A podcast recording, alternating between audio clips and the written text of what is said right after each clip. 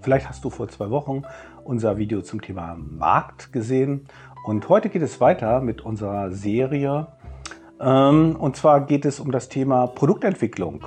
Wie wird ein Produkt entwickelt? Wie kannst du ohne äh, relevante Eigenmittel ein Produkt entwickeln, das auch wirklich marktfähig sein wird?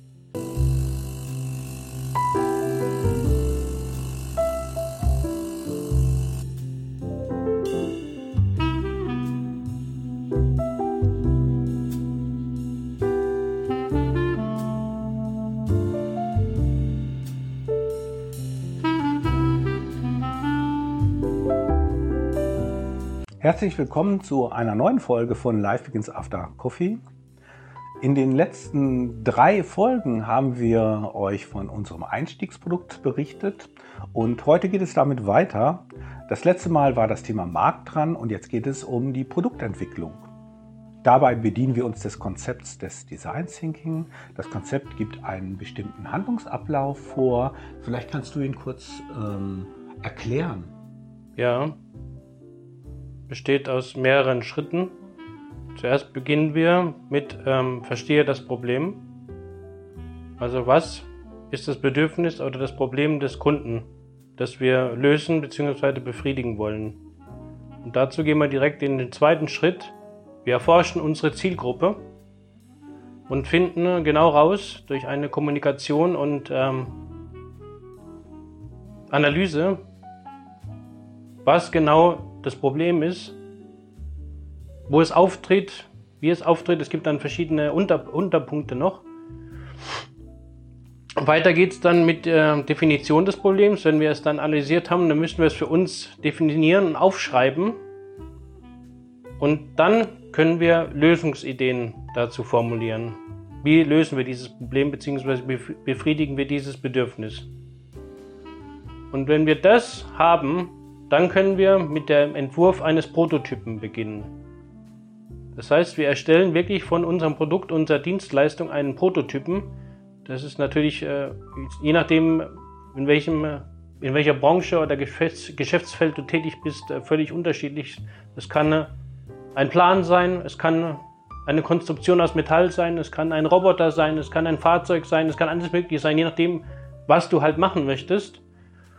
Und wenn das abgeschlossen ist, dann werden wir den Prototyp natürlich testen. Am Kunden, mit dem Kunden.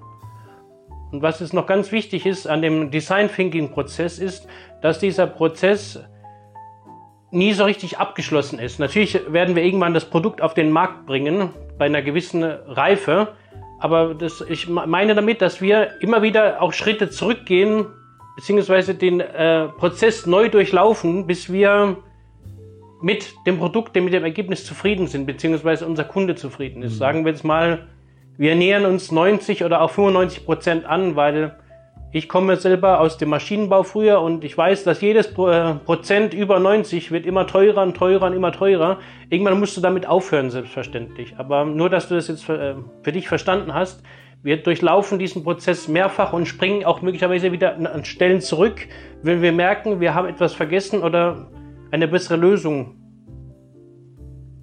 erarbeitet für uns. Beziehungsweise der Kunde hat uns ein Feedback gegeben, was wir dann mit einbauen. Das habe ich ein bisschen ausgeholt, aber ich denke, mhm. das ist so ja. wichtig für diesen, dass man den Design Thinking Prozess versteht. Genau. Und ähm, jetzt gehen wir den Prozess mal durch mhm. ähm, und vertiefen das, was der Nils gerade gesagt hat. Beim letzten Mal haben wir ja ähm, darüber gesprochen, dass es sehr wichtig ist, Kontakt mit seiner potenziellen Zielgruppe zu bekommen. Und heute geht es darum, diesen Kontakt zu vertiefen. Zunächst im ersten Schritt geht es darum, das Problem der Zielgruppe zu verstehen und dazu führt man ein Interview oder ein, ein sehr strukturiertes Gespräch, in dem man die Problemlagen systematisch erfassen kann. Nun kommen wir zum zweiten Schritt. Erforsche deine Zielgruppe. Und jetzt geht es äh, bei dem Gespräch, was du mit deinem Kunden führst, bei dieser Kommunikation ganz klar darum, ähm, herauszufinden, was das äh, Bedürfnis das, bzw. Problem ist und das klar zu strukturieren und zu dokumentieren. Im nächsten Schritt geht es um eine detaillierte Auswertung der erhobenen äh, Daten. Ähm, es geht darum, eine Problemstellung, ein Bedürfnis zu äh, benennen und daraus eine Aufgabenstellung zu formulieren. Jetzt darfst du kreativ werden. Es geht nämlich jetzt darum, Lösungsideen zu entwickeln. Jetzt liegt nämlich ein Ergebnis deiner Ermittlungen vor und jetzt geht es darum, das Ganze zu bewerten und zu visualisieren und dann konkrete Lösungen für deine Zielgruppe zu entwickeln. Hier geht es jetzt darum, Empathie zu zeigen. Also du musst dich in deinen Kunden reindenken. Du musst vom Kunden her denken.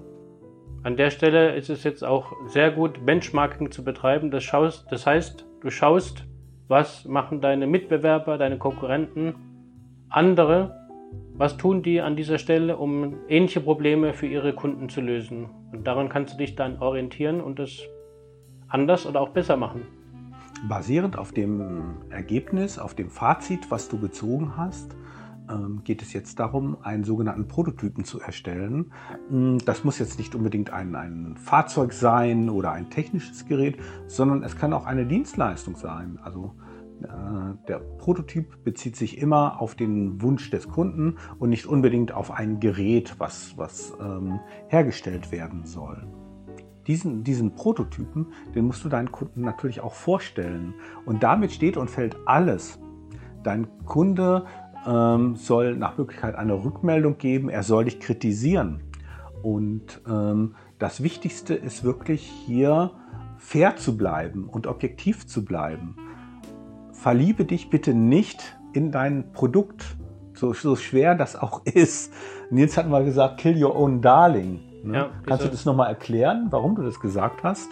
Ja, kill your own darling bedeutet, äh, das, was der Heinz gerade schon gesagt hat, wenn du so sehr in das, was du da entworfen hast, deine Geschäftsidee, deinen Prototypen, dein, deine Erfindung verliebt bist, dann siehst du einfach nicht, dass sie vielleicht auf dem Markt oder bei deinen Kunden gar nicht so toll ankommt, wie du sie, wie sie bei dir ankommt. Und deswegen heißt dieser Spruch Kill Your Own Darling. Das heißt, du sollst da irgendwo loslassen und wirklich den Markt entscheiden lassen. Weil der entscheidet am Ende, ob er dir dafür Geld bezahlen wird oder nicht. Und ähm, ja, Heinz äh, hat jetzt hier praktisch auch schon den äh, Schritt, den letzten Schritt, teste den Prototypen mit reingenommen. Es ist einfach wichtig, dass du da im Austausch mit deinem Kunden bist. Und äh, ich habe ja vorhin schon gesagt, oder wichtig, sage es einfach nochmal, abhängig von der Branche oder was auch immer du jetzt machst, kann das ganz unterschiedlich sein. Es ist auf jeden Fall wichtig, dass du, wenn du zum Beispiel ein digitales Infoprodukt hast, dann nimmst du dir, sagen wir, drei bis fünf Testkunden und machst dieses äh, Produkt, diese Dienstleistung schon, spielst die komplett mit denen durch und dann bekommst du ein Feedback mhm. und weißt, was du dann verbessern musst, abändern musst, umsetzen musst, um einfach das dann für die breite Masse anbieten zu können. Da, da kommt mir gerade ein Gedanke. Und zwar höre ich immer wieder oder lese es, man braucht nur ein digitales Infoprodukt zu erstellen. Das macht man einmal, stellt es online zum Verkauf, bewirbt es gut und ähm, dann kommt das Geld von alleine ins Haus.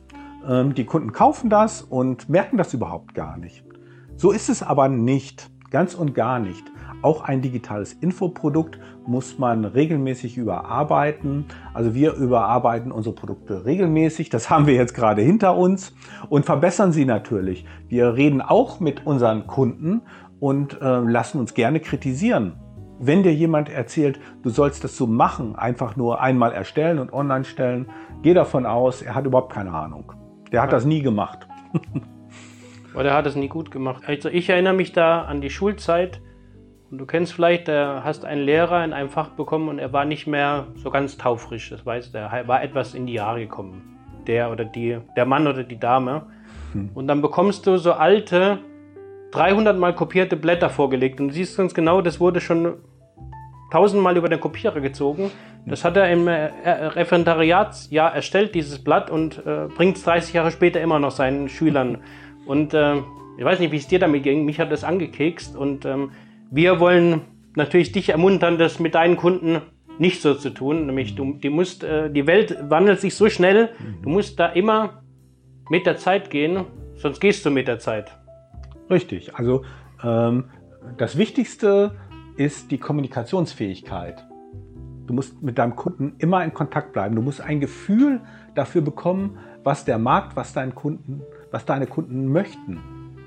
Und äh, das ist der Unterschied zwischen Erfolg und Misserfolg. Und ergänzen vielleicht auch nicht nur, was die Kunden möchten, sondern auch, äh, was sie brauchen. Weil manchmal wissen die Kunden das selber nicht.